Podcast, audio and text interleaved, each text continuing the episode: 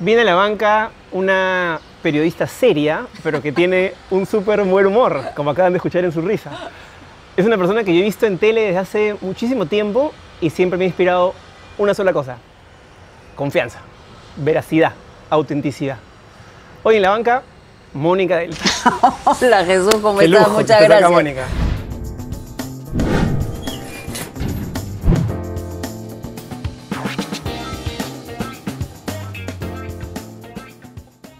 No, yo feliz de estar aquí, la verdad, muy cómoda tu banca. Está buena, ¿no? Está brillando el sol recién, Bien. aunque Lima siempre tiene sus sorpresas. Siempre, siempre. Hace dos días estaba totalmente nublado, luego salió el sol, es una locura. Sí, bueno, pero es parte de, ¿no? El ruidito también de la construcción, todo es parte de Lima. Es la atmósfera en la que vivimos. Exactamente, exactamente. Hablando de la atmósfera en la que vivimos y más hacia el lado digital, siento que de pronto, de un tiempo a esta parte con las redes sociales, nuestra sociedad se ha vuelto muy binaria. Es los malos y los buenos, los izquierdistas y los derechistas. ¿Por qué es eso? ¿Qué, qué- cómo, cómo lo ves? ¿En dónde te sitúas en, este, en esta suerte de sociedad binaria que me parece que extraña un poco los grises, ¿no? los matices? A mí lo que me... Bueno, no sé si es hoy, pero en realidad se ha polarizado muchísimo más, ¿no? Es esta mirada maniquea de que o estás en este lado o estás en contra de mí, estás al frente. Y es una estupidez en realidad, porque justamente en los grises y en los matices en donde está la riqueza, Correcto. digamos, de cualquier tipo de comunicación. Pero lo que ocurre también que es hay, hay un tema, desde mi punto de vista, que es cultural, ¿ah? que arrastramos. O sea, siempre tienes que buscar un culpable. Si tú no tienes un culpable, estás complicado. Y entonces, ahí comienzan, o que se vayan todos, todos son una rata, todos son una porquería, ¿no? Y el que no piensa como yo, eh, este, es un bruto, este, hay que descartarlo. Yo leo a veces las cosas que te Sí. tuitean y digo, wow. Y tú respondes siempre con una tranquilidad, con una especie de, te imagino así, zen, meditando en tu casa, respondiendo relajada. Es como que no te, como que ya estuvieras muy curtida, ¿no? Estoy, estoy muy curtida. Es más, cuando entran a mi Twitter, que además yo soy bien reciente en estas cosas. es- lo hemos conversado en alguna oportunidad Claro. y te he dicho que, digamos, no sé cómo manejarlo bien. No eres una nativa digital. pues. No soy una nativa digital, me he ido adaptando a los tiempos como me ha ocurrido, como te decía, tengo un origen hace muchísimo tiempo en un mundo completamente distinto, pero lo que me ayuda es a tener una gran certeza de que la tolerancia enseña. Es decir, yo creo, sinceramente, que uno tiene que tener la, sufi- la suficiente tranquilidad para mirar de dónde viene, cómo viene, cuál es la carga, y después responderle a ver si en algún momento se le despierta esa chispita donde es, oye, de repente no es verdad lo que yo estoy diciendo. Lo que pasa es que han dicho a lo largo de 35 años tantas cosas sobre mí. ¿Qué es lo que más te ha molestado que hayan dicho que sea, que sea mentira? Que soy mafiosa. Sí. en realidad. Ah, eso no había escuchado. No, sí, mafiosa, matajari, ¿no? Este, cosa de. Matajari, qué término tan literario.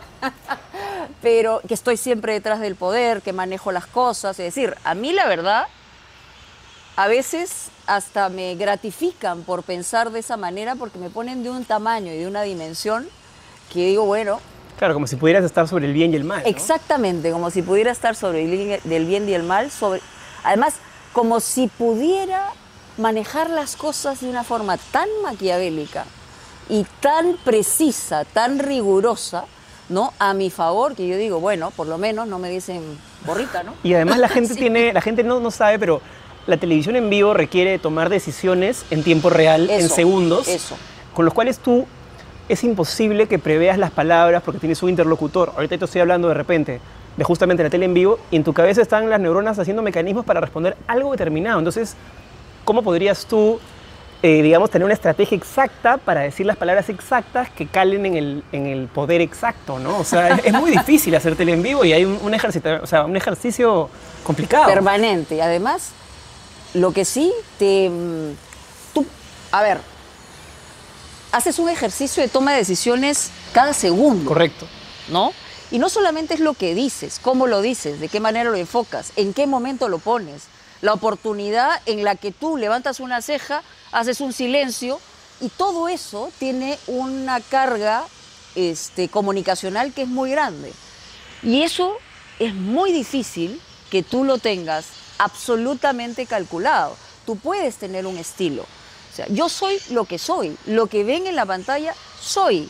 O sea, a mí no me pidan estridencias, a mí no me pidan decir cosas que no tengan, digamos, un valor argumentativo. No me lo pidan, porque no lo voy a poder hacer. Lo hemos conversado una vez y yo siempre te, te he dicho que a mí me gusta mucho que tú tienes una veracidad eh, que cruza la pantalla. ¿no? Tú podrías decirme, esto de acá es amarillo, y si me lo dices con esa absoluta, ¿no? Esa, esa cara impoluta cuando opinas que yo digo, Impoluta. wow, le creo lo que me diga. Este, ¿Tú eso te lo has ganado en base a trabajo crees que es algo de tu genética que está en ti? No, mira, bueno, yo, el principio, yo lo que creo es que tiene que ver con mi origen. O sea, en realidad, para mí las cosas no han sido fáciles. Mucha gente cree que eh, yo nací, digamos, famosa porque me han visto durante tanto tiempo y creen que no me ha costado absolutamente nada. O sea, yo tengo una vida que está enriquecida por momentos muy difíciles. Y eso eh, es algo que lo he aprendido de mi alma mater, de mi, coldo- de mi cordón umbilical. O sea, mi mamá, desde muy pequeña, o sea, me ha desafiado en el sentido de decir, oye, hay que afrontar las cosas. Las cosas son como son y hay que responder a esas cosas en el momento que se te plantean. Tú eres mortal, siempre me hacía, digamos, volver a la tierra en, la en la- en el minuto en el que a mí se me ocurría levantar un poco eh, los pies, me jalaba de un solo tirón. Y entonces eso me ha formado para este, ser consecuente. Y esa es una palabra más importante que cualquier otra cosa. O sea, la confianza la ganas si tú haces lo que dices. Es muy difícil. Y veces, es ¿no? difícil, o sea, a veces me he equivocado, he tenido muchos errores, como cualquier ser humano, pero en esa necesidad de reivindicar la consecuencia es que he logrado, creo yo, que la gente confíe en mí, ¿no? Tú que has visto tantos Perús, por decirlo de alguna manera, a lo largo de tu trabajo, eh, ¿crees que tiene solución el Perú? Eh, es una pregunta, no te puedo decir ni sí ni no, porque también caería, digamos, en esta polarización. Yo creo que dentro del Perú hay individualidades extraordinarias, pero creo que culturalmente tenemos algo que arrastramos. Yo te decía al principio, te decía al, al comienzo de esta conversación, decir, bueno, nosotros tenemos que buscar un culpable. Carijo, nadie se mira en el espejo. O sea, nadie dice, oye, ¿por dónde la estoy fregando yo? ¿Cómo puedo aportar O sea, yo? en mi casa, con mi gente, no para arreglar las cosas del país. O sea, yo no creo que tenga la capacidad así, digamos, este, profética de decirte, esto se va a arreglar. Yo creo que va a comenzar a arreglarse cuando nos hagamos este, cargo de nuestra propia responsabilidad, la Es- verdad. es- esto que me has dicho me, me- me- me resuena algo en la cabeza. Por ejemplo, ¿qué pasa si tú como periodista ves que un candidato político que es bueno, que tiene buenas intenciones, que tú crees noble, está cometiendo pésimos vicios de comunicación? Por ejemplo, como PPK, que ha tenido una comunicación, la verdad parecía, con todo respeto, el de un señor, como me me hacía acordar un abuelito mío chocho que, que Bueno, te dice se lo dijo cosas, su propio abogado, ¿no? Correcto. Ah, es un abuelito bueno. Perdón, pero es un pesadista, o sea, es el presidente de la República, ¿no? No, no solo eso, sino que, a ver, todos tuvimos una ilusión porque veníamos de un gran desencanto en términos, digamos, este, no solamente escandalosos de corrupción, sino de actitud, de liderazgo. Dijimos, este pata ya tiene que trascender. Ya la sea, hizo. ya la hizo, No- tiene tanta experiencia, ha estado vinculado a tantos gobiernos. Oye, no, no la va a fregar, ¿no? O sea, me cuesta decir además en pantalla lo que realmente estoy pensando en el sentido de este, ser cro- eh, coprolálica, aunque, o sea, yo, lo- yo- te lo voy a decir. Yo pensé que PPK Coprolálica, qué gran palabra. Busquen en Google el yo no. sufijo copro para que el, entiendan. el titular es este, yo no pensé que PPK le iba a joder. Claro. ¿Ya? Así de simple. Pero así como yo, teniendo en cuenta, además conociendo la historia política y todo, o sea, miles de peruanos. Pero en algún momento hubiera sido válido que tú le digas, por ejemplo, yo vi que Rosa María Palacios lo asesoró en un momento. No, no, pero eso yo no lo haría. Eh, Esa es mi No, pregunta. no, no. Es como romper el... el- Es la línea, es una línea muy fina. pero aún sabiendo ser. que le podrías hacer un bien a tu país y lo asesoras.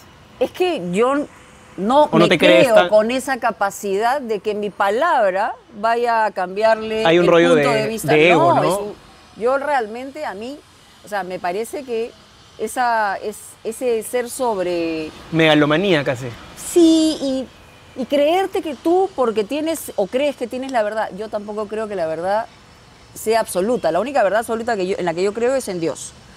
Y es, es, es un tema íntimo y personal.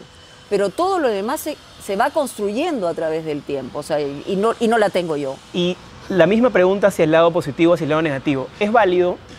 Hay un entrevistador que a mí me gusta mucho que se llama, bueno, ya, ya, ya dejó de su, su programa en España, que se llama Ratones Colorados, Sí. que Jesús es este Quintero, el loco de la colina. ¿no? Sí, sí, sí, claro. Él una vez entrevista a un asesino en serie en la cárcel y busca entender la psicología que tiene para describir que le sacó el corazón con la mano a alguien de una manera tan cruda y fría. Sí.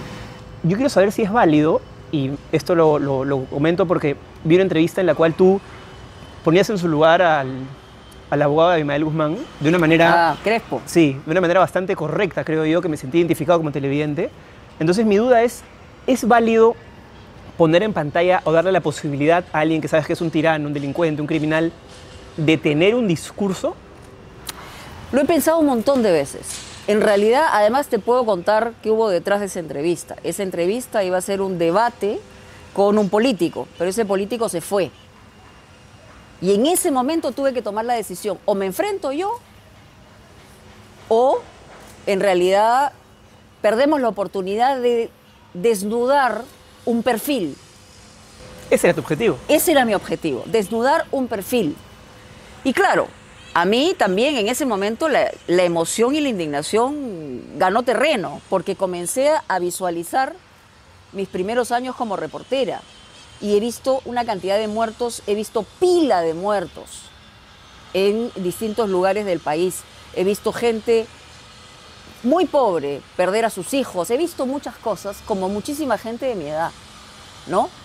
Y entonces ahí es donde tú tienes que buscar una especie de, de mecanismo, decir, a este lo tengo que desnudar. Y claro, yo no sé si logré como objetivo eso, pero lo que sí te puedo decir es que no me arrepiento de la decisión que tomé de enfrentarme al... Yo, yo creo que ¿no? sí lo lograste porque yo como televidente, siendo una generación mucho menor, pero que igual he sufrido el terrorismo y vivía una cuadra de Tarata cuando cayó la Sí, bomba, claro. eh, eh, igual me sentí identificado con tu, con tu discurso y es- y me pareció admirable que no pierdas los papeles, que no lo insultes, que no lo ataques, que no lo mandes... O sea, yo creo que no podría tener esa, ese, ese temple, ¿no? Ahora, pero eso sí va, es conmigo. O sea, yo en realidad muy pocas veces, y no, ni siquiera recuerdo alguna que haya perdido, hasta en los momentos más difíciles de mi vida, los papeles.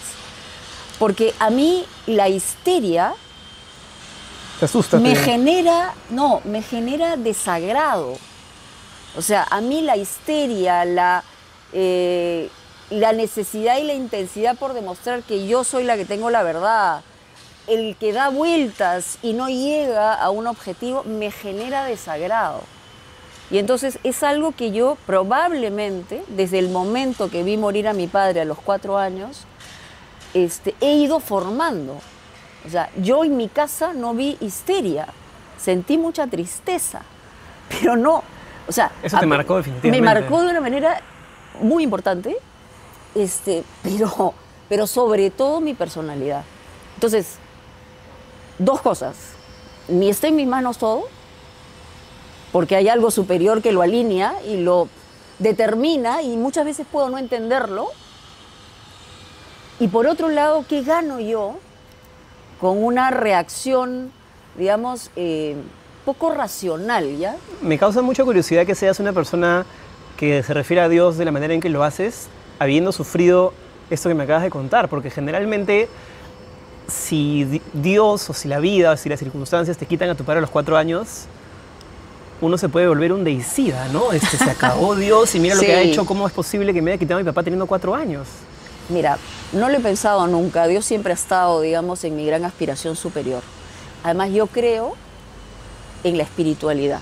O sea, yo no creo que el hombre y la mujer, el día que se mueren, simplemente se lo coman los gusanos. ¿A dónde No vamos cuando creo. morimos? O sea, ¿Hay una reencarnación? hay, no lo sé, No lo sé, yo no te podría dar una, este, una afirmación de esa naturaleza. Lo que sí creo es que somos distintos porque hay espíritu, ¿no? Y somos distintos porque vamos a otros planos. Y somos distintos porque somos capaces de hacer mucho bien como de ser los peores del mundo. O, sea, ¿tú creerías que en tu otra vida tal vez has sido una, no sé, una profesora de colegio o de repente has sido una guerrera? O sea, ¿crees que hay una posibilidad de otras vidas? Mira, de otra energía. Sí, de otra energía, de otra energía. Yo no sé qué cosa he sido en mi otra vida, pero lo único que te puedo decir es que no creo que me hayan pisado el poncho. o sea que si es que lo llevaba puesto así. Pero, pero, pero además uno, a ver, uno se condiciona la vida que tienes, pero también va forjando en el día a día su propia fortaleza y su propia y su manejo de las, de las debilidades, Jesús. O sea, yo creo que además hay una discrecionalidad en tu propio destino. No me gusta la gente que se victimiza. Eh, mm, yo no quiero que me digan, ay, pucha, este, fue huérfana de padre a los cuatro años. Oye, perdón, tuve una madre extraordinaria. Claro, a todos nos pasan cosas y. O sea, a todos nos pasan cosas. No podemos ir justificándolo de atrás, ¿no? No, no, no. Y este, probablemente si las cosas de una manera no pasaran, no determinarían otras. Entonces, en fin, no sé, no, no, tengo, no me gusta tener respuestas contundentes en ese sentido porque creo que es una posibilidad muy grande y es muy personal y muy íntima. Es, es muy válido lo que me respondes.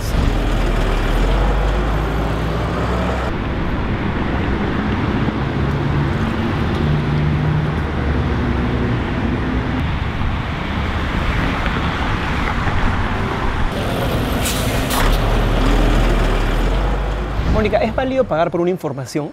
Yo no creo que sea válido pagar por una información. Sé que se hace, en realidad, y yo te podría decir que jamás yo lo he hecho. Pero... ¿Porque crees que se puede hacer un tipo de chantaje? O... Porque creo que siempre hay un interesado para, este, frente al otro. Ahora, me parece válido en la medida que desenmascara algo. Un interés público, por ejemplo. Un interés público. O sea, me parece que eh, la gente tiene derecho a saber y en este momento, o sea, es decir, mira, la palabra exclusiva, una palabra que, se ha desgastado, porque finalmente ¿no? hay una cosa de ese tipo. Lo que sí creo es en el trabajo adicional que tú haces con esa información. Eso enriquece la, Eso la entrevista, ¿no? O la, noticia. La noticia, la investigación, o sea, yo, ¿qué cosa haces con eso? ¿Cómo lo haces? O sea, en realidad siempre es como una línea muy fina, una línea eh, en la que tú a, veces puedes cruzar esa línea, pero si el interés es superior, si vas a desenmascarar algo que sí va a ayudar a definir una, un perfil o a encontrar una información. Podrías encontrar una excepción. Podría, podría encontrar una excepción, sí, claro. Cambiando de tema, ¿qué cosas te hacen reír? ¿Te hacen feliz? Porque no, no la gente puede pensar que no eres una mujer de risa fácil, pero yo creo que, que, sí la tienes cerca, ¿no? Sí, me río mucho, me río un montón. Soy, soy, a mí me gusta cachondear, me gusta, soy irónica, a veces humor negro y me río muchísimo. Eh, tengo un grupo de amigas desde el colegio, o sea, en eso también hay una línea recta, digamos. ¿Tienes un grupo de WhatsApp así? Tenemos un grupo de WhatsApp, pero nos reunimos muy frecuentemente, viajamos juntas, o sea, en realidad es, es esas, a esas hermanas que tú escoges, claro. ¿ya? Y, que la, además nunca dejas de ser una chiquilla de colegio. Y aunque se hable de todo, entonces me río mucho con ellas, nos tomamos mucho el pelo. Em, y, eso es una terapia. ¿Le pone chapas a tus amigas así? a mí me ponen chapas. ¿De verdad? Sí. ¿Qué chapas te dicen? Y lo rico es que no, pues déjalo, déjalo como secreto. Me da mucha curiosidad. Ahora, me molesta mucho porque sabe que yo de ama de casa soy... Ah, por ahí va el ataque. Sí, claro, ya... este, hay una anécdota muy graciosa, dicen que un día yo no sé, hice una fiesta en mi casa y me olvidé de todos los invitados, me puse a cantar y me olvidé de todo. Entonces ellos me ellas me ven y me dicen así, así, así, así, porque yo seguía ahí bailando. Nada, como no había de casa. No había cubiertos, no había nada, yo estaba, seguía vacilándome. Pero lo bacán es sentir que, que no te tratan con esa digamos, con ese respeto, con esa distancia. Simplemente eres uno más. Una Deja más. de ser Mónica Delta la, periodista La veraz. Exacto. ¿Y sabes qué me carga muchas veces? es cuando tú vas a la calle y te comienzan a preguntar, ¿por qué no se arregla esto? O sea, sientes, la gente siente que tiene el derecho de exigirte a ti que se arreglen las cosas. Lo que pasa es que la gente, aguanta. claro, lo hablaba el otro día con un entrevistado, la gente tiene la idea de que como tú participas de la cena y discusión familiar de alguna manera, Claro. tú tienes la solución, ¿no? Y eso es un poco irrisorio, ¿no? Es, es- es gracioso, yo entiendo la desesperación de la gente y yo digo, Dios, ahí sí digo, ayúdame a ser cariñoso o cariñosa con, con- con- o sea, con, con la persona que me está diciendo. ¿Hay algo que te moleste de ser la Mónica famosa? Muchas cosas me molestan de ser la Mónica famosa. A mí me encanta estar en mi casa, metida, me encanta... Pero eso no crees que es una consecuencia de haber sido mediática tanto tiempo, porque si yo que he sido trabajo en poco tiempo, sí. igual valoro muchísimo estar en mi casa y que nadie me diga nada. Ahora, quiero decirte una cosa, o sea, también no, uno no puede ser tan, hacerse la, la humildita y la modesta. O sea, a mí me encanta sentir el cariño de la gente, a quien no. O sea, el ego está ahí, lo trato de manejar de Y la es mejor masaje- manera, es un masaje al corazoncito, me parece lindo, yo quiero mucho a la gente y sobre todo a la gente genuina, ¿no? A esa probablemente a la gente de menos recursos, esa que te dice las cosas, oye, era más gorda o era más flaca. O sea, en realidad. ¿Te dicen ¿no? eso? Uy, cuántas pecas, mira, tenía. O sea, en realidad todo eso me divierte, me entretiene, no me molesta. A mí siempre me dicen, por ejemplo, no eras tan enano. Es- y me desespera porque, claro, si trabajas con Cristian Rivero que mide dos metros, ¿cómo no vas a Sí, parecer enano? claro, todo es relativo, hay que Sí, decirle. ¿A ti qué te dicen? Este, No, no. ah, eras más flaca. No, o- no, me dicen, se te ve más gordo en la tele. Bueno, ya los años también me han engordado, evidentemente, ¿no?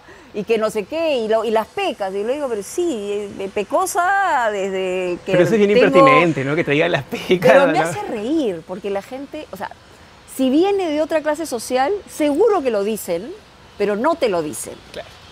Pero Ya, la cara. es- es- cuando me lo dicen en la cara, a mí me hace gracia. Aparte con una O inflexión claro, agradable. ¿no? agradable. En- en los mejores momentos me dice, ah, eras más bonita. Y yo digo, wow, qué bueno. qué Eso- bueno eso que no- me digas eso. Uno no sabe si agradecer eso no, porque dices, "Pucha, en Porque tele debo ser horrible, ¿no? ser, Claro. Qué mal se me ve, ¿no? Debo ser, pero- así es la vida, pues, ¿no? Mónica, si yo te doy un millón de dólares, una cámara de televisión y un equipo para que tú hagas lo que quieras, ¿qué harías? No tiene que ser algo político, No, ojo. no, no, no. ¿Sabes qué haría? Me iría de safari. Y, ¿Y lo grabaría animalitos, sí. Yo, yo- a mí me fascinan los animalitos. ¿Verdad?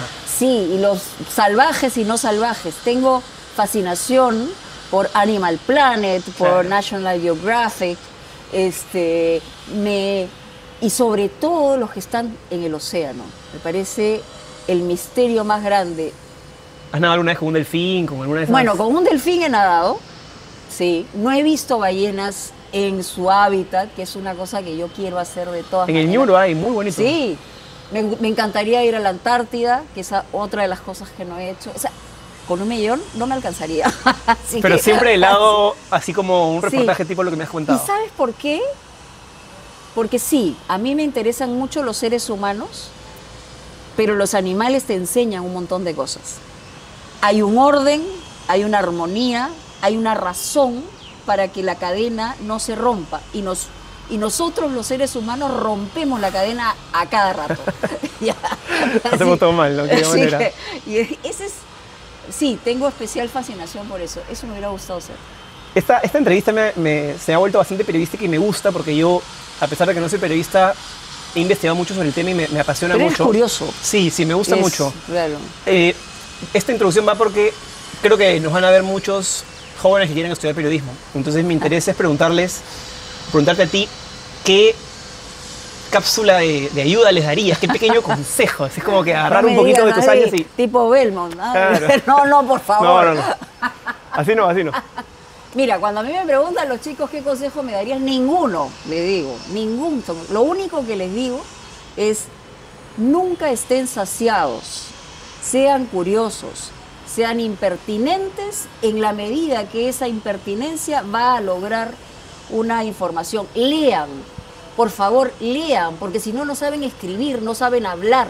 O sea, en realidad Qué importante es la literatura, eso, ¿no? a mí, a mí, por ejemplo, si hay algo que me revienta aquí, es que a la hora que tú ves lo que escriben y cómo lo escriben, digo, Dios mío. Mutilan el castellano de una manera... Atroz, atroz. Cortan las palabras. Entonces, lean. No importa lo que lean, lean. Porque al leer les da la posibilidad de que su, vol- de que su vocabulario se amplíe un poquito, un poquito. ¿Hay algún libro que te haya cambiado la vida a ti? Mira, no, no uno en especial, uno que me marca como en la infancia, pero no es que me cambia la vida. ¿Cuál es ese No, libro? es que son dos muy conocidos, es Mi planta de naranja lima y El Principito, en mi infancia. Pero después, a través del tiempo, me marca la vida el, día- el libro que estoy leyendo en la semana. O sea, a mí me gusta leer, me gusta la historia, me gusta los libros que están vinculados a, los, a estas racionalidades psicológicas que, que te, que te parten en dos y que dices cómo es posible que uno pueda pensar todas esas cosas en microsegundos. Me encanta la literatura latinoamericana, o sea, ¿Quién te parece que ha sido el peruano? O sea, obviamente maravilloso ganar un Nobel está en otra categoría a nivel académica, pero para Mónica Delta, a nivel literatura, ¿cuál es el peruano que te gusta más leer? Mira, es, muy jovencito el peruano que me gusta leer, pero lo he leído y me, me gusta más... eh, a ver, mira, yo te digo, me gusta leer a Beto Ortiz porque en esa, esa forma enrevesada de decir cosas, eh, maneja estupendamente bien ¿no? el, el- cada palabra. Tiene una prosa Una que prosa- se mezcla con la academia Sí. más sofisticada, con el Y barrio además- más y- y, se suburbial, nota ¿no? que viene muchas veces de su propio intestino. Y yo creo que eso es interesante. Me gusta Renato Cisneros por esta, esta necesidad y este afán de no ser contemplativo con su propia historia. Y reconciliarse O sea, con su, con su y- padre, con su pasado, ¿no? Exactamente. O sea, y así te podría decir, pero es, o sea, en realidad, Ribeiro. Ribeiro me gusta, me gusta. Hace tiempo que no leo a Ribeiro, sí, pero me gusta muchísimo, evidentemente. O sea, algunos de los cuentos de Bryce también me parecen espectaculares.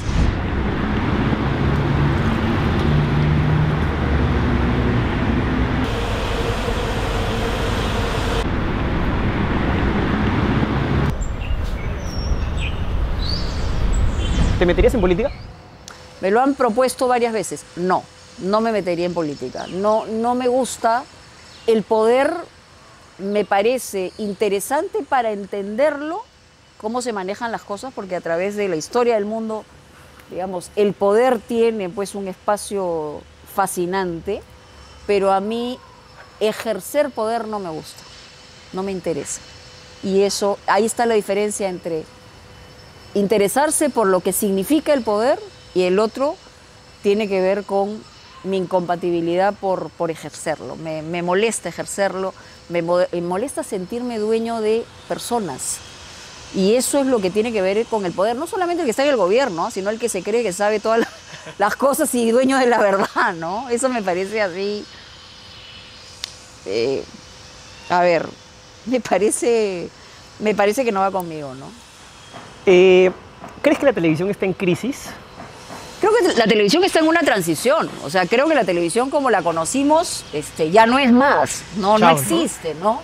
Antes la televisión era esa caja boba a la que se le tenía y se le rendía pleitesía y se le tenía mucho respeto, ¿no? O sea, cuando empieza, es curioso, yo nazco el mismo, yo, yo nací el mismo, el mismo año que la televisión vino al Perú en el 59. ¿no? Y claro, he vivido todo ese proceso, el hombre a la luna, ver... Incluso yo veía en, veía en esa época a Humberto Martínez Morosini y después terminé trabajando con él. O sea, Increíble. que cosas que no puedes imaginar. He comenzado con una máquina de escribir con dos deditos y como te decía, no me hacía obviamente la manicure francesa, tenía siempre roto uno de los, una de las uñas y era un- me, me molestaba mucho, pero solo escribía con dos deditos.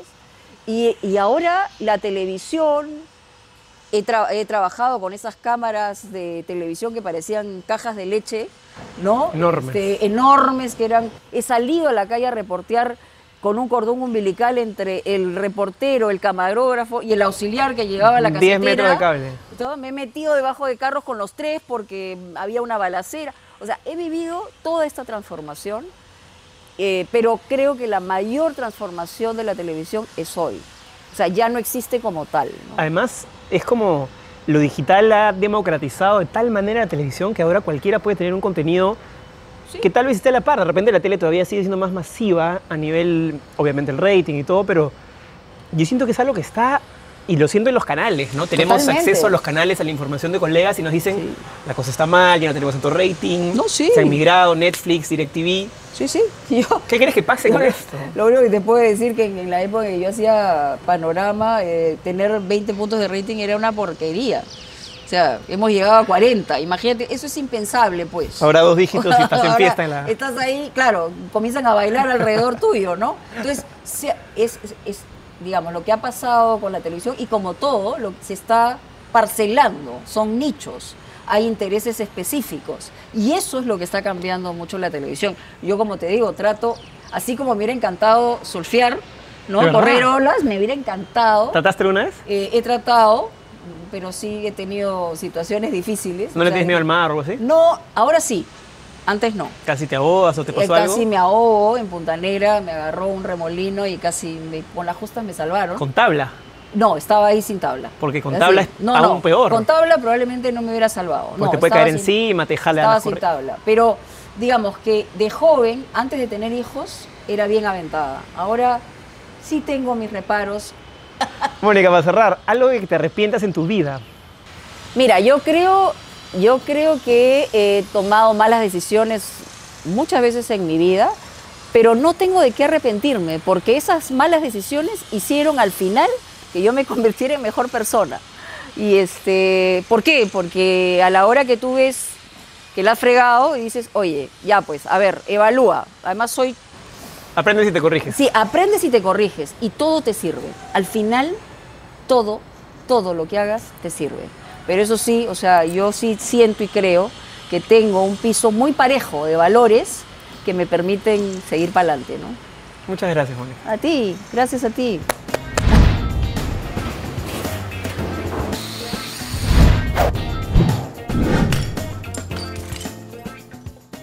¿Reggaetón o cumbia? Uy, ninguna. ¿José José o Luis Miguel? José José. ¿Radio o televisión? Ay, los dos. ¿George Clooney o Brad Pitt? George Clooney. Ya sabía que me ibas a decir, no entiendo. ¿Por qué es tan guapo George Clooney? Para mí es normal. En fin. ¿Arroz con pollo o ceviche? Ceviche. ¿Entrevistar o ser entrevistada? Entrevistar, por supuesto. Complete usted la frase. Nunca volvería a... Uy, nunca volvería a decir nunca. Excelente. Lo más importante que me ha tocado hacer o decir en televisión fue... Uf, 35 años, no sé, un montón de cosas he dicho. Ha caído el muro de Berlín, en fin, cosas de esa naturaleza, ¿no? Eso está bueno. Lima es una ciudad muy... Bulliciosa, Lo que más me gusta de vivir es... vivir, Venir a la banca ha sido... extraordinario. Gracias.